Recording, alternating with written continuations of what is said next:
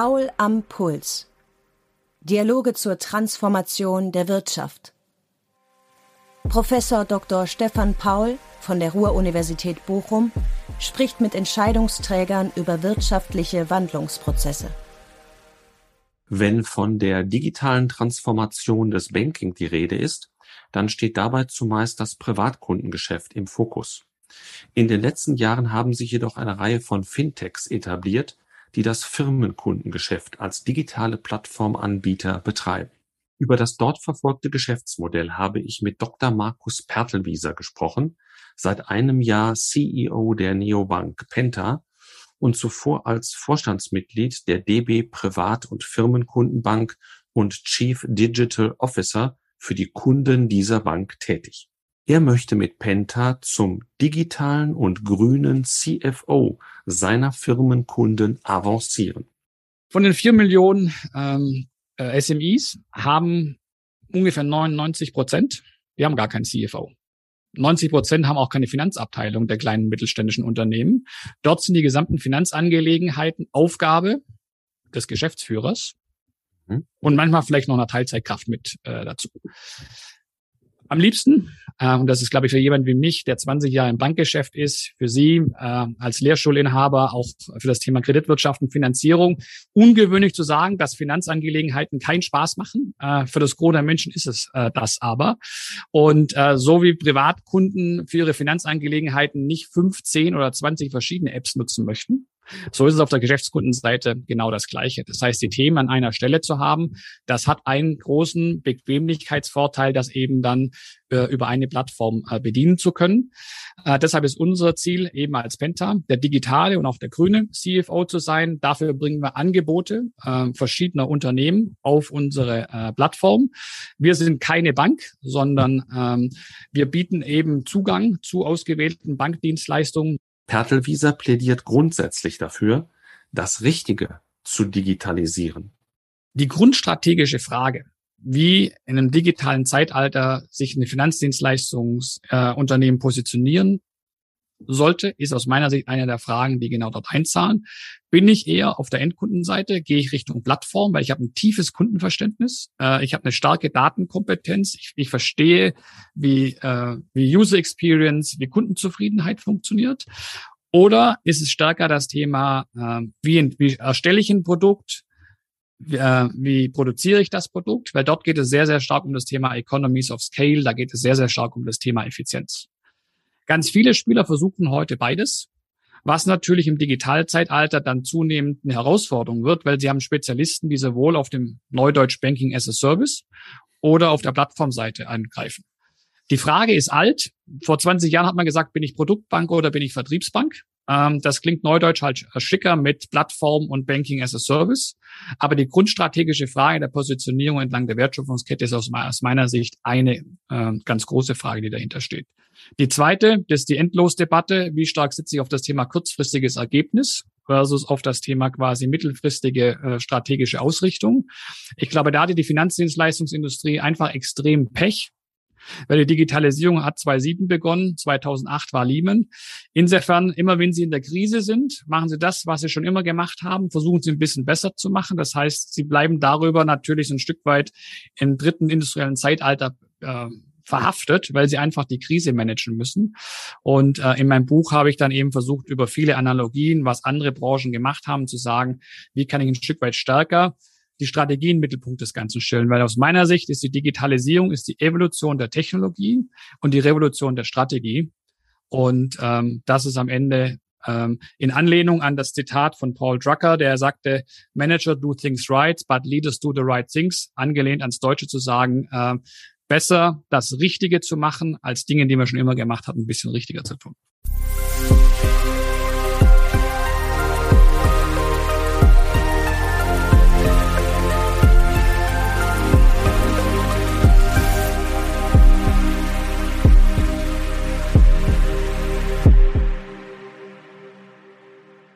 Ja, lieber Herr Dr. Pertelbieser, herzlich willkommen zu Paul am Puls. In unserem Podcast sprechen wir ja über längerfristige wirtschaftliche Transformationsprozesse. Und heute interessiert mich Ihre Sicht auf die Veränderungen im Firmenkundengeschäft von Finanzdienstleistern. Als Sie Anfang 2021 bei Penta eingestiegen sind, sagten Sie, die Geschäftskunden klassischer Banken sind digital unterversorgt. Ähm, starke Aussage. Äh, woran fehlt es denn Ihres Erachtens konkret? Ja, schönen guten Tag. Ähm, woran fehlt es konkret? Ähm, das ist ein breites Themenfeld. Das reicht vom Thema der Kontoeröffnung. Geschäftskunden möchten wie Privatkunden auch ein Konto in 15 Minuten eröffnen, möglichst ohne Papier. Das geht dann über Themen wie Zugang zu Kredit. Äh, auch dort ist der Wunsch, nicht tagelang auf eine Kreditentscheidung zu warten, sondern möglichst das in Echtzeit zu bekommen, den Zugang zu Liquidität so schnell wie möglich zu haben. Bis hin zu Themen wie, wie wird mein Konto mit äh, meiner Steuererklärung, mit meiner Buchhaltungssoftware äh, integriert. Das Kernthema, was oben drüber steht, ist Bequemlichkeit. Ähm, möglich einfache Bedienbarkeit all der Anwendungen. Ähm, denn Geschäftskunden, die lieben in der Regel ihr Geschäft, die lieben ihre Kunden. Was sie nicht so gern machen, sind Finanzangelegenheiten. Und deshalb kann aus meiner Sicht Digitalisierung den großen Unterschied machen, was das Thema Bequemlichkeit angeht. Und da gibt es einfach eine große Unterversorgung. Jetzt sind die etablierten Banken, wenn ich die mal so zusammenfassen darf, ja schon seit vielen Jahrzehnten in Geschäftsbeziehungen zu ihren Firmenkunden. Wir alle wissen, gerade der deutsche Mittelstand ist ja noch sehr stark auf das Hausbankprinzip fixiert.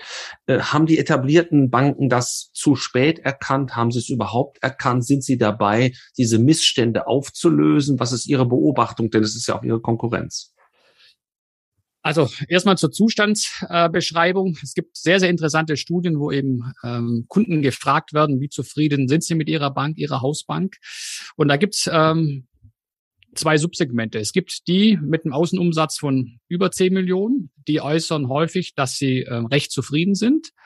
Und es gibt eben die Unternehmen unterhalb der 10 Millionen Außenumsatzgrenze, die äußern weitestgehend, dass sie sehr, sehr unzufrieden sind. Äh, insofern ist das mal ein starker Indikator, dass die Probleme, die äh, zu wenig angegangen werden, ähm, das mag zum einen daran liegen, dass natürlich äh, viele Banken als Kern ihrer Strategie zum einen den vermögenden Privatkunden, auf der anderen Seite eben den deutschen Mittelstand haben. Ähm, dort ist das Geschäftskundensegment und das Gros der vier Millionen äh, kleinen mittelständischen Unternehmen in Deutschland ist ja mit einem Außenumsatz von unter zehn Millionen. Mhm. Insofern stehen die dort ähm, wenig im Vordergrund. Und ähm, das ist aus meiner Sicht ein starker Indikator, dass dort eben nicht die entsprechenden Angebote da sind. Ähm, ich glaube, wichtig ist auch die Interpretation. Auch wenn die Kunden über 10 Millionen heute noch einen deutlich zufriedeneren Eindruck machen, äh, muss man dann vorsichtig sein zu sagen, äh, und das auch in der Zukunft so. Weil häufig ist die Frage, naja, ähm, da gibt es eine starke Hausbankbeziehung. Das erinnert mich immer so ein bisschen an die Fragen auch äh, vor fünf Jahren. Ist es denn denkbar, dass ein Privatkunde zu einer Neobank wechselt? Da haben viele gesagt, nee, sage ich nicht äh, denkbar. Heute ist es was ganz Normales. Vor drei Jahren haben viele meiner ehemaligen Kollegen gesagt, es ist unvorstellbar, dass Kundenwertpapiergeschäft ähm, äh, von unterwegs aus machen. Das muss der Berater in der Filiale sein oder wenigstens der Computer zu Hause. Da gibt's tolle Lösungen, Trade Republic, um nur einmal ein Beispiel zu nennen. Das heißt, auch das hat sich komplett in die Richtung verschoben. Und am Ende das große Thema aus der Digitalisierung ist, nicht die Bank wird entscheiden, wer die Hausbank ist, sondern der Kunde. Und das nächste Angebot ist eben ein Klick äh, entfernt.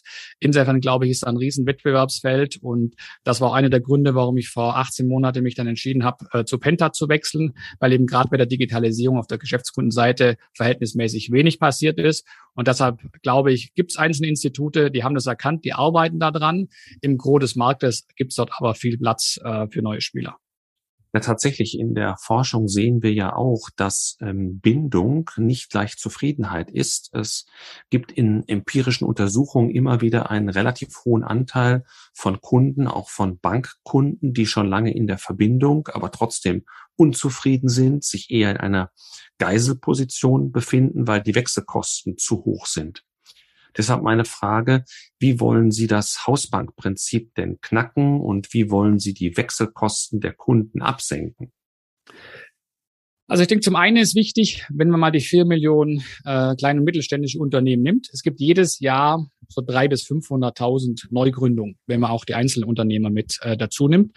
Dort gibt es erstmal gar keine Hausbankbeziehung. Nicht? Das sind mhm. neu gegründete Unternehmen. Äh, das ist auch der Bereich, in dem die Neobanken, wie wir als Penta, äh, bereits heute besonders äh, stark sind. Mhm. Ähm, Im Bereich der bestehenden Unternehmen ist es ja heute so, äh, die eine Hausbank haben auch die wenigsten. Die meisten haben zwei oder drei äh, Bankbeziehungen.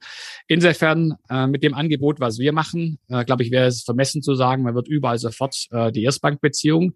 Insofern können wir dort mit einer Zweitbankbeziehung äh, sehr, sehr gut äh, die Arbeit aufnehmen. Gerade was das Thema Zahlungsverkehr angeht, was das Thema Ausgabenmanagement äh, angeht. Wir haben auch äh, tolle Features mit dabei, äh, inwieweit dann ein Geschäftskunde weiteren Mitarbeitern Zugangsrechte geben kann. Ähm, unsere Kunden können jeden Mitarbeiter eine individuelle Karte ausstellen mit einem individuellen Limit. Das sind tolle Services, die die Hausbanken zum Gro äh, nicht bieten. Äh, meine Erfahrung aus 20 Jahren in der Industrie ist, äh, der Grund, warum äh, zwei- und drei Bankbeziehungen häufig heute bestehen, ist das Thema ähm, Zugang zu Kredit. Das ist die beste Möglichkeit für einen Geschäftskunden zu sagen, da habe ich im Zweifelsfall zwei oder drei Möglichkeiten, an Kredit zu bekommen. Ähm, ich glaube, da droht wettbewerbsmäßig ähm, auch ein großes Einfallstor über die ganzen Plattformangebote. Wenn Sie auf einer Plattform sind, haben Sie die Möglichkeit, nicht nur Kredit bei einer Bank, sondern bei mehreren entsprechend zu bekommen.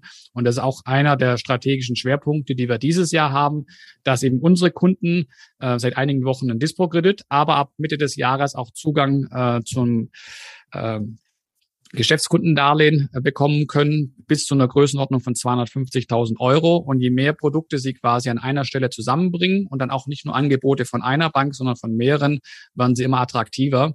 Und das wird aus meiner Sicht auch einer der Schlüssel neben den ganzen digitalen Services sein, dann stärker auch äh, Erstbankbeziehungen dann zu werden. Und das sind einige Facetten.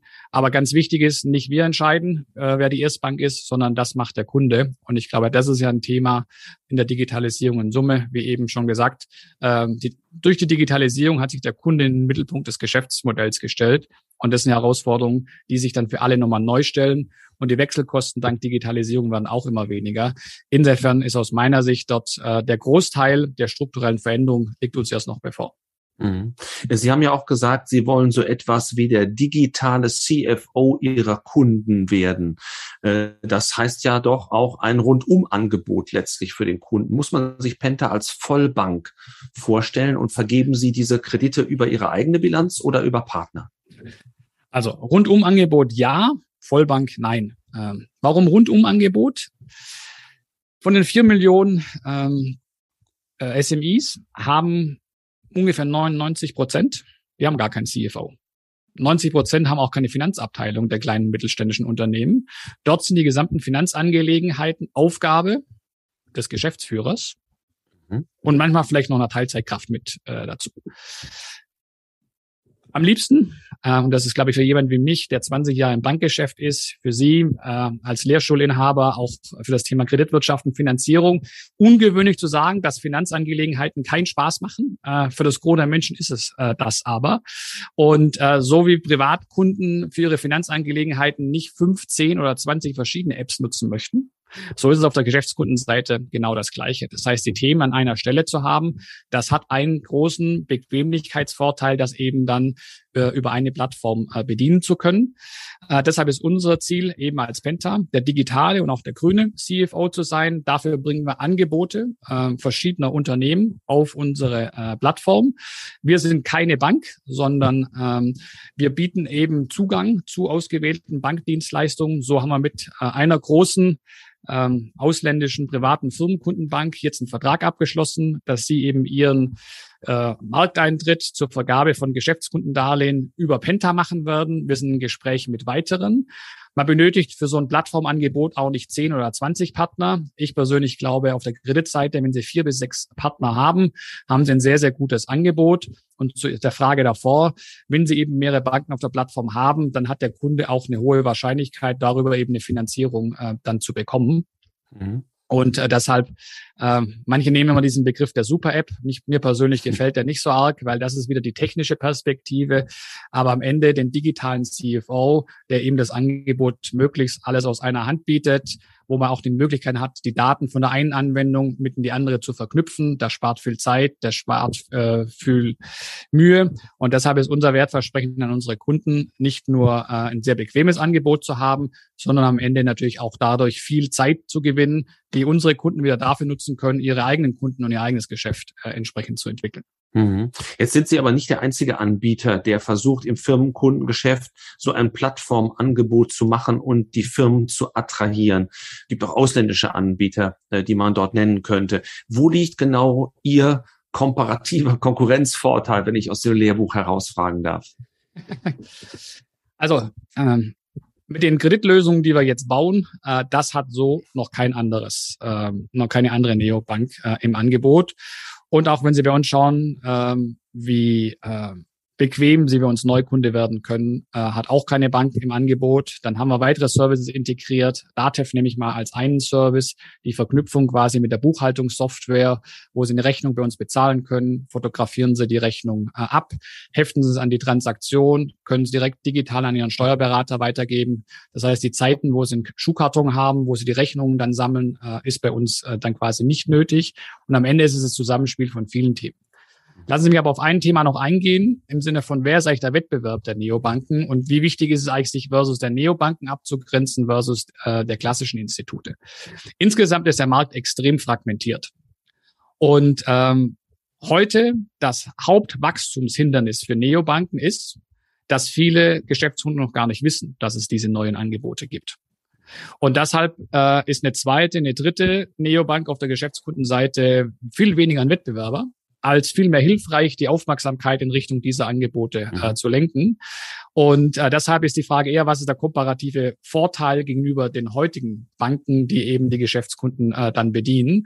Und das kommt eben entlang der ganzen Services, die ich eben äh, dann skizziert habe. Insofern stehen wir dort im Wettbewerb natürlich mit den Sparkassen und mit den Volksbanken. Aber das Schöne an der digitalen Zeit ist ja auch, man ist nicht nur Wettbewerber, sondern ist man auch Partner. Beispielsweise hatten wir letztes Jahr ja ein KfW-Darlehen an unsere Kunden vergeben, als wir dort in der Pandemie die Sonderprogramme hatten. Und das haben wir gemeinsam mit einer großen Volksbank gemacht. Insofern dieses Thema Co-Petition oder Frenemies, das setzt sich auch immer stärker hier quasi äh, mit durch. Und ich glaube, das Schöne ist am Ende, der Kunde entscheidet, wo dann der Vorteil ist und wer das beste Angebot äh, dann macht. Und beispielsweise ist bei uns jeder fünfte Neukunde ist eine Empfehlung eines bestehenden Kunden. Und das ist beispielsweise für mich ein ganz starkes Indiz, äh, dass die Kunden, die uns kennen, sehr, sehr zufrieden mit dem Angebot sind. Und so verbreitet sich natürlich dann auch die Bekanntheit des Angebots äh, immer weiter. Und ich glaube, die Bekanntheit zu, zu vergrößern und dann eben auch entsprechend äh, ein Produkt zu liefern, wo die Kunden sehr zufrieden sind. Also wir haben einen Net Promoter Score von über 50. Äh, das glaube ich auch was Außergewöhnliches in der Finanzdienstleistungsindustrie. Das sind eben starke Indikatoren, dass mir Schritt für Schritt die Bekanntheit erhöht und dafür bin ich auch sehr dankbar, die Gelegenheit ha zu haben, heute bei Ihnen zu sprechen, weil auch das mit Sicherheit wieder helfen wird, Penta ein bisschen bekannter zu machen. Wo sehen Sie denn die größten Wachstumspotenziale? Ist es das Kreditgeschäft oder ist es ein anderes Produkt? Und an welchen Innovationen arbeiten Sie im Moment? Also erstmal ist das Hauptwachstumsthema für jemand wie uns, ähm, neue Kunden zu gewinnen. Weil wenn Sie vier Millionen Kunden im deutschen Markt haben, wir haben jetzt knapp 50.000 Kunden, dann haben Sie einen Marktanteil, der schön in der Entwicklung ist, der aber noch ganz viel Platz äh, im Markt lässt. Und allein wenn man drei bis 500.000 Neugründungen im Jahr hat, dann ist das erstmal ein ganz großes äh, Wachstumsfeld. Äh, ein zweites Thema, jetzt lassen wir mal das Thema Produkt für eine Sekunde beiseite, ist auch die Frage, wie kann man eigentlich als Digitalbank seinen Marktzugang noch erweitern? Heute sind alle Digitalbanken rein digital unterwegs. Die machen Performance-Marketing, äh, sie gehen ins Internet, suchen einen neuen Bankpartner und werden dann hoffentlich auf Penta aufmerksam.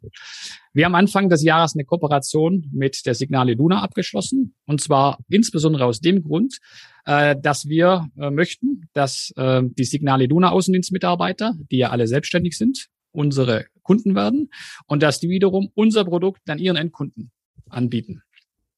Und das ist natürlich ein Riesenwachstumsfeld, weil es gibt ähm, von diesen vier Millionen Selbstständigen, die sie im Markt haben, die sind ja nicht alle als Individuum unterwegs, sondern die sind Teil von Großorganisationen. In der Finanzdienstleistungsindustrie äh, haben sie die ganzen Außendienstorganisationen, dann gibt's aber auch die ganzen äh, die Maklerpools, äh, es gibt die Immobilienmakler, da gibt's ganz, ganz viele interessante äh, Zielgruppen.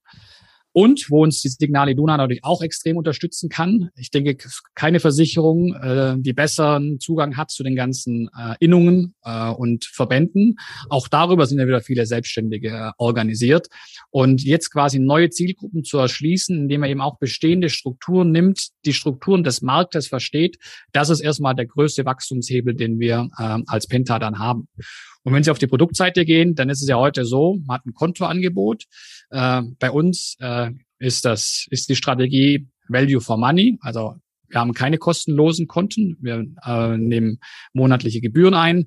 Äh, sie verdienen am Zahlungsverkehr. Und jetzt ist eben das nächste äh, große Produktfeld ist in der Tat äh, das Kreditgeschäft.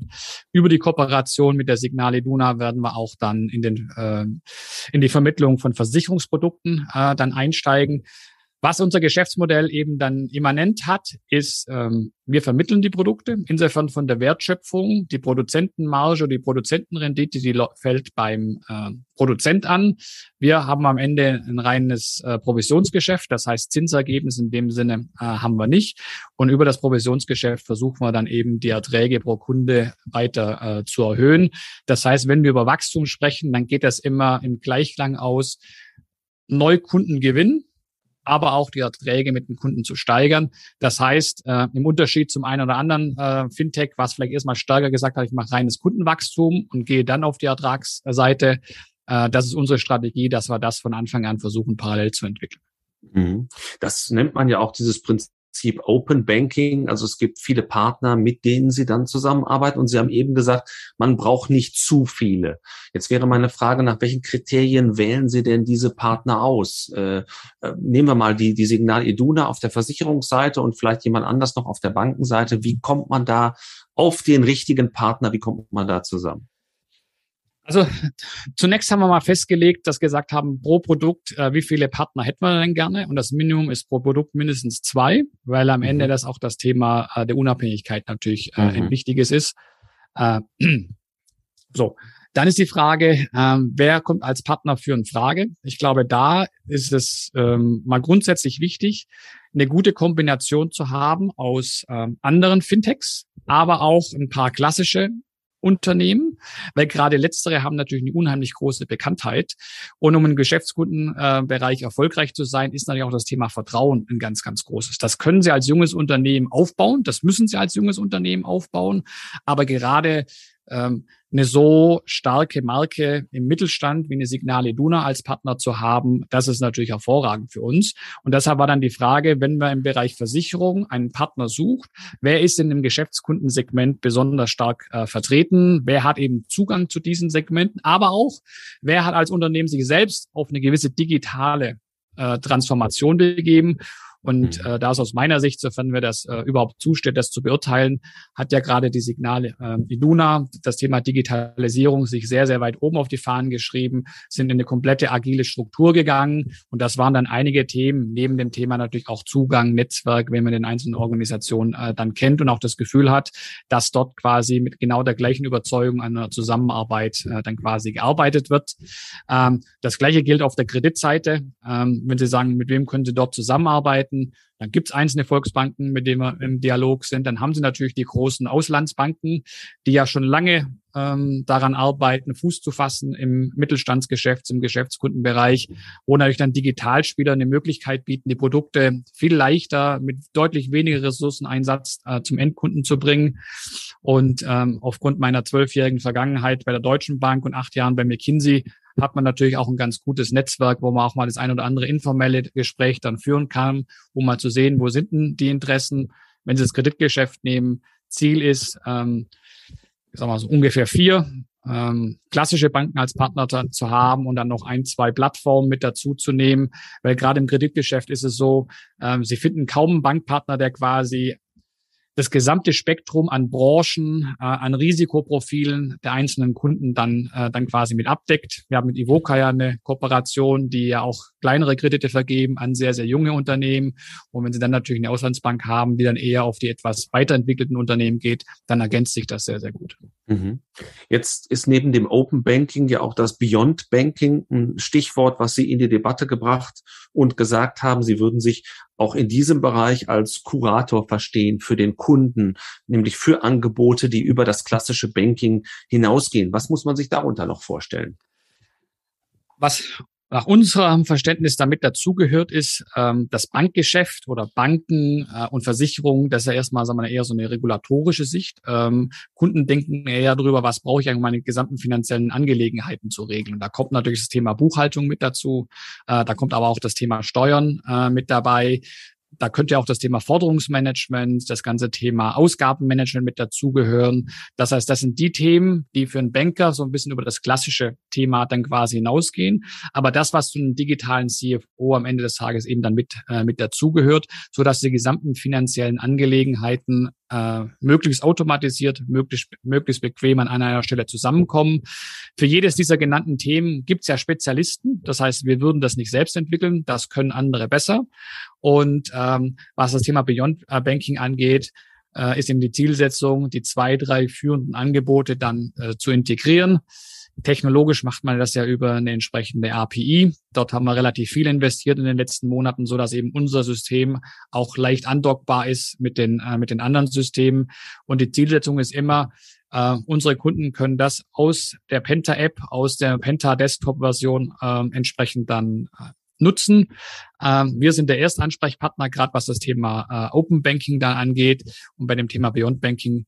Ähm, das ist aus meiner Sicht immer ein sehr, sehr schönes Beispiel, wie einzelne Unternehmen, die sich eben sehr, sehr stark im Sinne eines äh, vertikalen Geschäftsmodells auf einen einzelnen Service konzentrieren und wir mit unserem eher horizontalen Plattformgeschäftsmodell diese Produkte entsprechend dann integrieren.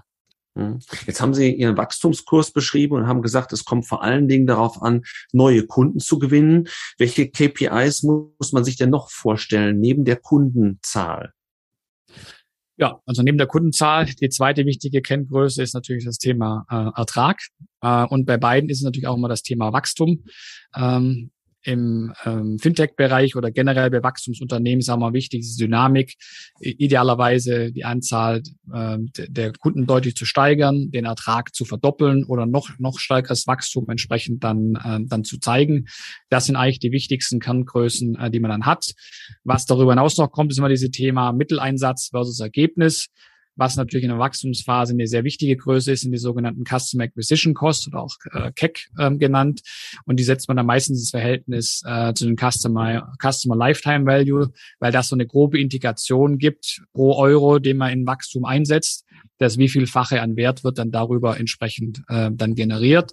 Und ähm, die Werte hängen natürlich insbesondere dann auch ähm, von der Größe der Unternehmen ab und auch von der Ertragsstärke. Und deshalb ist eben das das richtige KPI-Set, um in der Balance Neukunden auf der einen Seite, aber auch Ertragswachstum auf der anderen Seite das Unternehmen zu steuern. Mhm. Wenn wir jetzt über Penta noch mal ein bisschen hinausgehen, äh, ihr, ihr neues Buch, was glaube ich jetzt demnächst erscheint, heißt das richtige Digitalisieren. Mhm. Und ähm, daraus folgt ja implizit, dass es vielleicht auch viele gibt, die nicht das richtige digitalisieren. Deswegen frage ich mich für die Finanzbranche, was ist denn genau das Richtige und warum scheint es manchen schwer zu fallen, das zu finden? Also worauf das Buch abhebt, das Richtige versus äh, äh, Themen richtig zu machen, ist so ein bisschen die Frage, ähm, hat man die richtige Strategie? Und ähm, wir leben ja gerade so im Übergang vom dritten ins vierte industrielle Zeitalter. Und typischerweise, wenn man am Ende eines industriellen Zeitalters steht, da macht man die Dinge, die man schon immer gemacht hat, ein bisschen richtiger. Man versucht im mhm. Wesentlichen zu optimieren.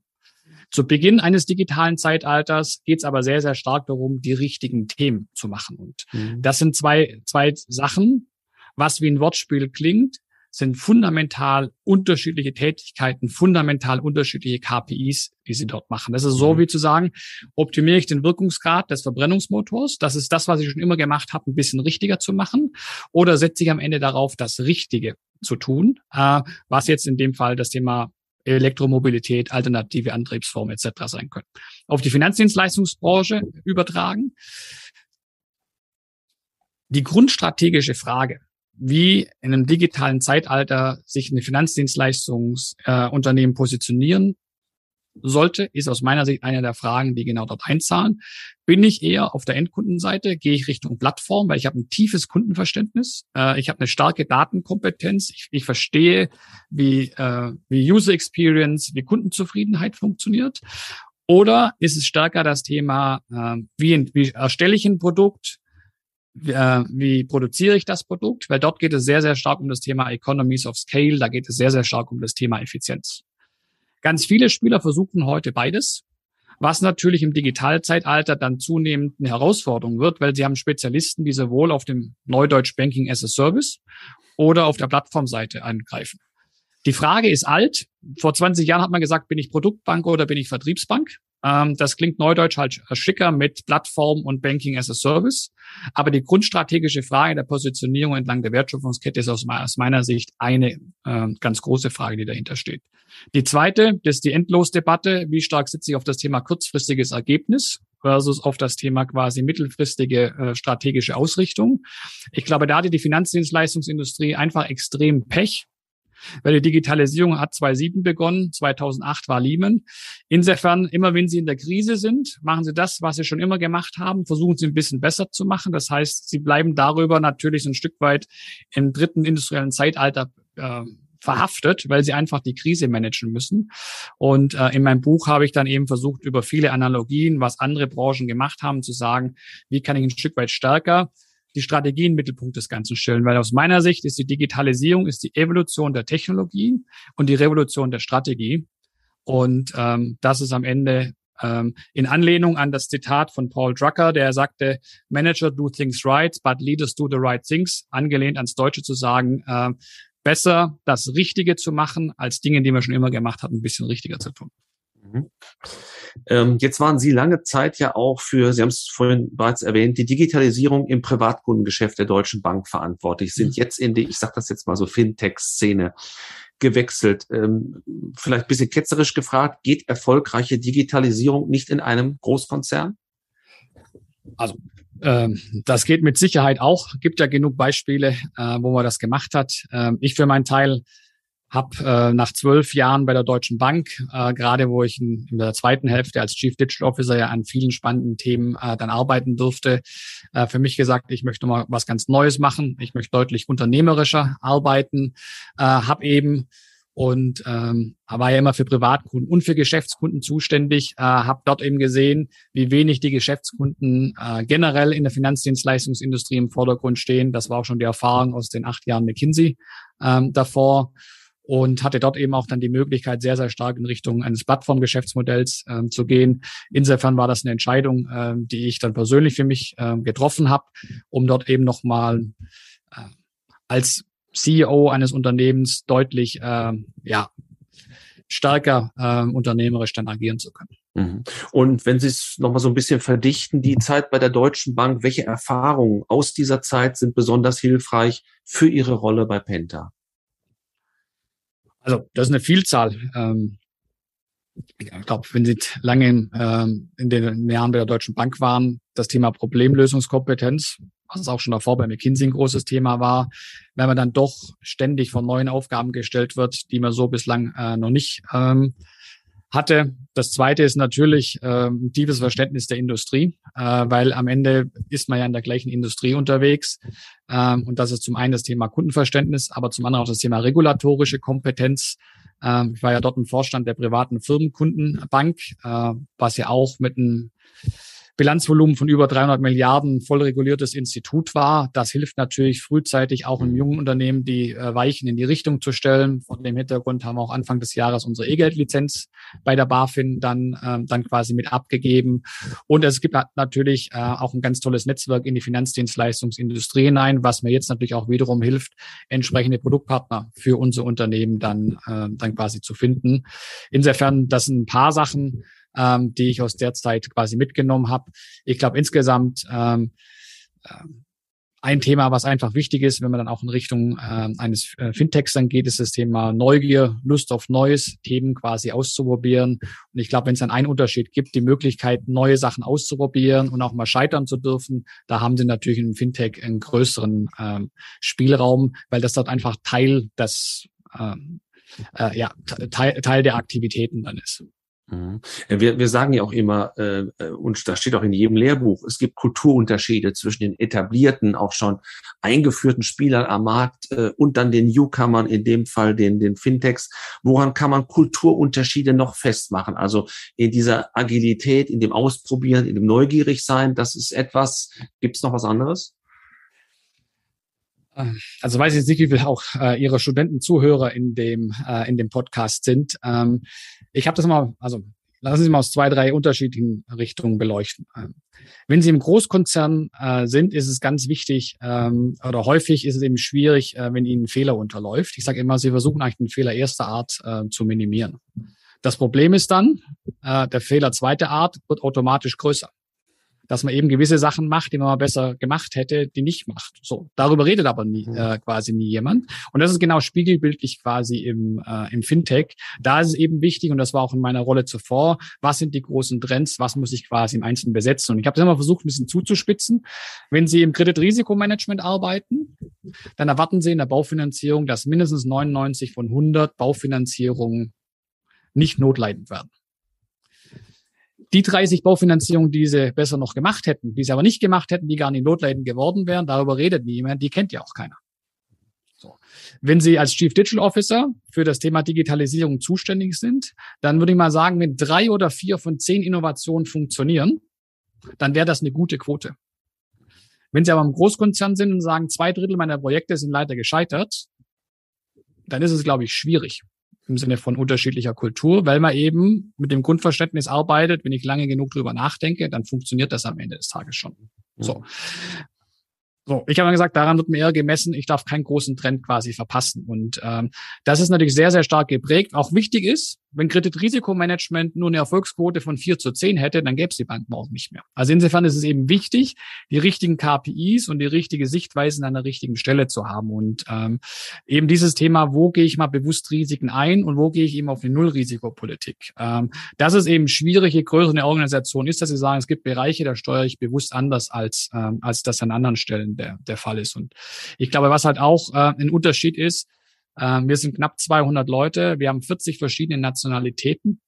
Mhm. Auch ganz, ganz, ganz unterschiedliche Backgrounds. Das heißt, sie haben einfach einen deutlich größeren Anteil auch an Branchenfremden. Das heißt, es kommen auch ganz viele von anderen Startups aus anderen Branchen, die quasi zu uns rüberkommen. Ähm, was ich persönlich als ähm, unheimlich äh, erfrischend, unheimlich positiv ähm, für die Gesamtkultur dann, äh, dann quasi wahrnehme. Und was sie natürlich auch haben in so einem jungen Unternehmen, die Verweildauern sind viel, viel kürzer. Die Menschen gehen dorthin, um ein, zwei, drei Jahre dort quasi zu arbeiten und dann gehen die wieder, gehen die wieder ein Stück weiter. Dadurch haben sie natürlich auch einen viel größeren Austausch, äh, haben sie eine viel größere Veränderungsgeschwindigkeit im, äh, im, äh, im Unternehmen dann, äh, dann mit drin. Und die Erfahrung, die ich jetzt eben gemacht habe, das ganze Thema jetzt hier, sind wir noch nicht dran vorbeigekommen, ähm, äh, was sind eigentlich die Werte, für die, für die das Unternehmen steht, ähm, äh, das ganze Thema hier, Innovation, Erfindergeist, das ist was, was ganz, ganz wichtig ist. Aber auch das Thema äh, Sustainability. Viele junge Menschen bekommen sie gar nicht, wenn sie nicht sagen, ja, wir sind natürlich nachhaltig, haben ein großes Projekt gemacht mit Blendedly. Wir sind äh, rückwirkend zu 2020 netto CO2 neutral. Das sind alles Themen, die sehr, sehr stark prägen. Äh, heißt nicht, dass es die großen Unternehmen nicht genauso auf ihrer Agenda haben, aber sie können am Ende halt viel, viel schneller die Sachen dann umsetzen und sehen dann daraus quasi Ergebnisse und das produziert natürlich auch einen sehr, sehr guten äh, Spirit dann. Ähm, insofern glaube ich, ähm, kann ich nur jedem empfehlen, sich reinzuhören, zu sagen, äh, in welchem Umfeld möchte ich arbeiten, äh, wo brauche ich mehr Stabilität, wo habe ich mehr Möglichkeit, äh, mich selbst zu verwirklichen. Und ich bin da extrem dankbar, dass ich die Möglichkeit hatte, zwölf Jahre in einem großen Konzern zu arbeiten als Chief Digital Officer und dass es mir jetzt eben die Möglichkeit auch dann gegeben hat, ähm, in einem jüngeren und einem kleineren Unternehmen entsprechend dann agieren zu können. Mhm. Äh, man merkt ja auch, dass äh, Ihnen, und da komme ich noch zu zwei, drei persönlichen Fragen, die digitale Transformation immer schon am Herzen lag und auch noch am Herzen liegt. Wenn wir jetzt mal in die Glaskugel schauen, ähm, wie stellen Sie sich denn Banking in 30 Jahren vor? 30 Jahre ist natürlich. Ähm, Gehen wir mal auf 20. Ein sehr, sehr, ähm, sehr, sehr langer Zeitraum. Ähm, also aus meiner Sicht ist das ja äh, nicht ein Prozess, der irgendwann startet äh, und irgendwann endet, sondern das ist jetzt die Digitalisierung ist gekommen, um zu bleiben. Oder ich bin großer Fußballfan. Äh, lassen Sie mich mal mit Sepp Herberger antworten. Äh, nach der Transformation ist vor der Transformation. Ähm, insofern wird das äh, bleiben Meine persönliche These wäre, in 30 Jahren äh, sind die Industriegrenzen, wie wir die klassischerweise kennen, komplett verschwommen. Ähm, ich glaube nicht, dass wir dann noch im Sinne von, und das ist Banking und das ist Versicherung und ähnliches, äh, dann, dann denken werden. Ich glaube, wir gehen jetzt relativ stark in solche Ökosysteme, Smart Home, Smart Car, Mhm. Ähm, auch Smart Factory auf der äh, Seite, da wächst dann viel zusammen. Es ist viel stärker datengetrieben. Manche sprechen heute von Embedded Finance, dass am Ende das Thema einfach ein Teil des täglichen Lebens ähm, äh, dann quasi ist.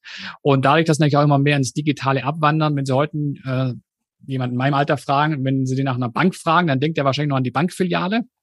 Äh, meine Söhne wenn sie die nach Bank fragen, dann sagen, ja, der Papa war in der Bank, aber da ist dann das schon nicht mehr da. Und wenn sie noch 20, 30 Jahre später warten, ist das aus meiner Sicht eine komplett virtuelle Dienstleistung, die als Teil des Einkaufens, als Teil des Konsumierens, als Teil des Erlebens an dann an vielen Stellen aufgehen wird.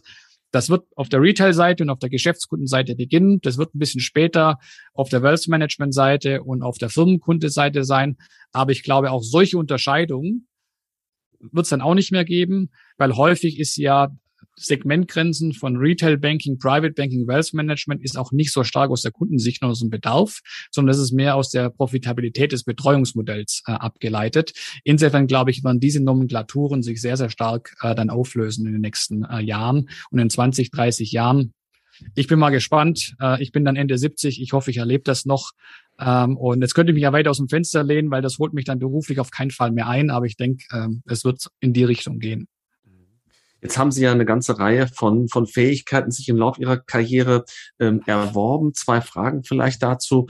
Ähm, was ist für Sie als CEO eigentlich so die, die Kernfähigkeit und was würden Sie sich gerne noch aneignen im Laufe der nächsten Jahre?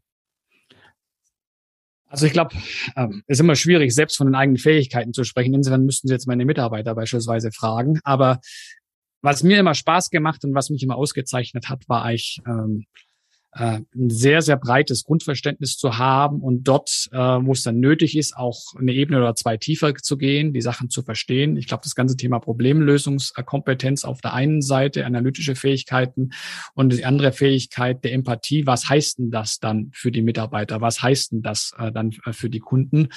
Ähm, das wären zwei Fähigkeiten, die ich dort äh, quasi äh, äh, nennen würde.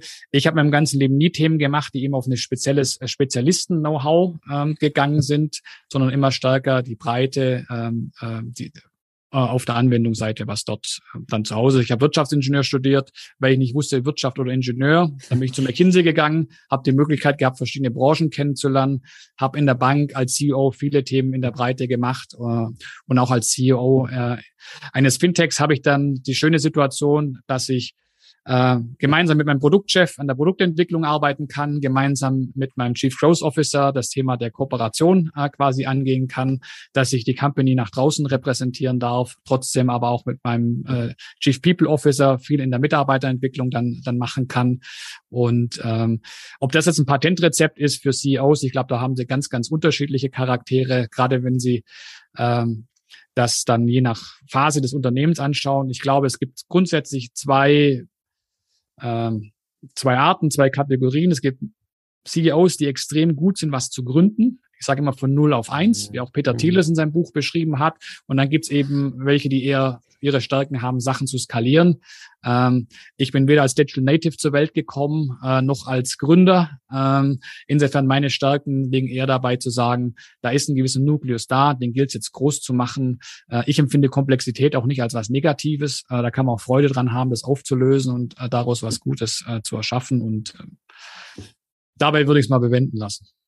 Äh, zwei Fragen, die wir immer zum Abschluss stellen. Welche Eigenschaften, auch Persönlichkeitsmerkmale sollten Studierende mitbringen, um im Berufsleben der Zukunft zu bestehen? Also, ähm, ich glaube, das ist das Thema Neugier. Ähm, das hat mich mein ganzes Leben bislang äh, begleitet, weil ähm, die Welt wird sich ja noch viel schneller verändern, als das bislang ähm, der Fall war. Und Freude daran zu haben, Neues zu entdecken, ähm, das ist aus meiner Sicht ähm, genau das Richtige. Als ich angefangen habe zu studieren, wusste ich nicht, dass ich Unternehmensberater werde. Als ich Unternehmensberater wurde, wusste ich nicht, dass ich ähm, danach zu einer Bank gehe. Als ich zu einer Bank gegangen bin, 2008, habe ich nicht gewusst, ich gehe danach äh, in Richtung Fintech. Die ganzen Digitalisierungsthemen ich fand das so eine unheimliche persönliche Bereicherung, sich mit diesen neuen Themen dann quasi äh, zu beschäftigen, ähm, auch viele neue Menschen darüber äh, dann kennenzulernen.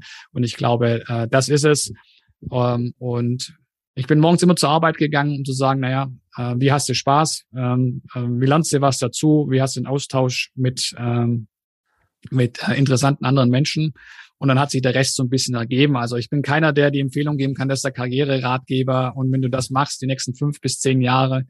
Äh, also ich habe es zumindest so nicht gemacht und habe jetzt auch nicht so viel erlebt. Ähm, ähm, die so gemacht haben. Manche erklären sich das, aber meistens erklärt man sich das dann im Nachhinein und da bin ich immer ein bisschen vorsichtig, ähm, ob man da nicht ein paar Muster dann übererkennt.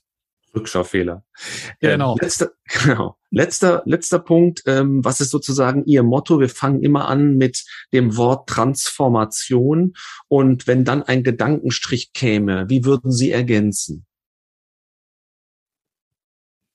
Und ich glaube, die Frage, das habe ich, das habe ich jetzt, glaube ich, vorhin schon verbraten. Das ist ein bisschen ärgerlich. Sonst hätte ich jetzt gesagt, nach der Transformation ist vor der Transformation. Ähm, aber ich glaube, wenn man auf Sepp Herberger rekurriert, ist das immer noch ein wunderbarer Referenzpunkt. also, auch in der heutigen Zeit, wo der Fußball ja so komplex und kompliziert geworden ist, kommen wir vielleicht in manchen Dingen wieder, wieder down to earth. Das kann auch nicht schaden.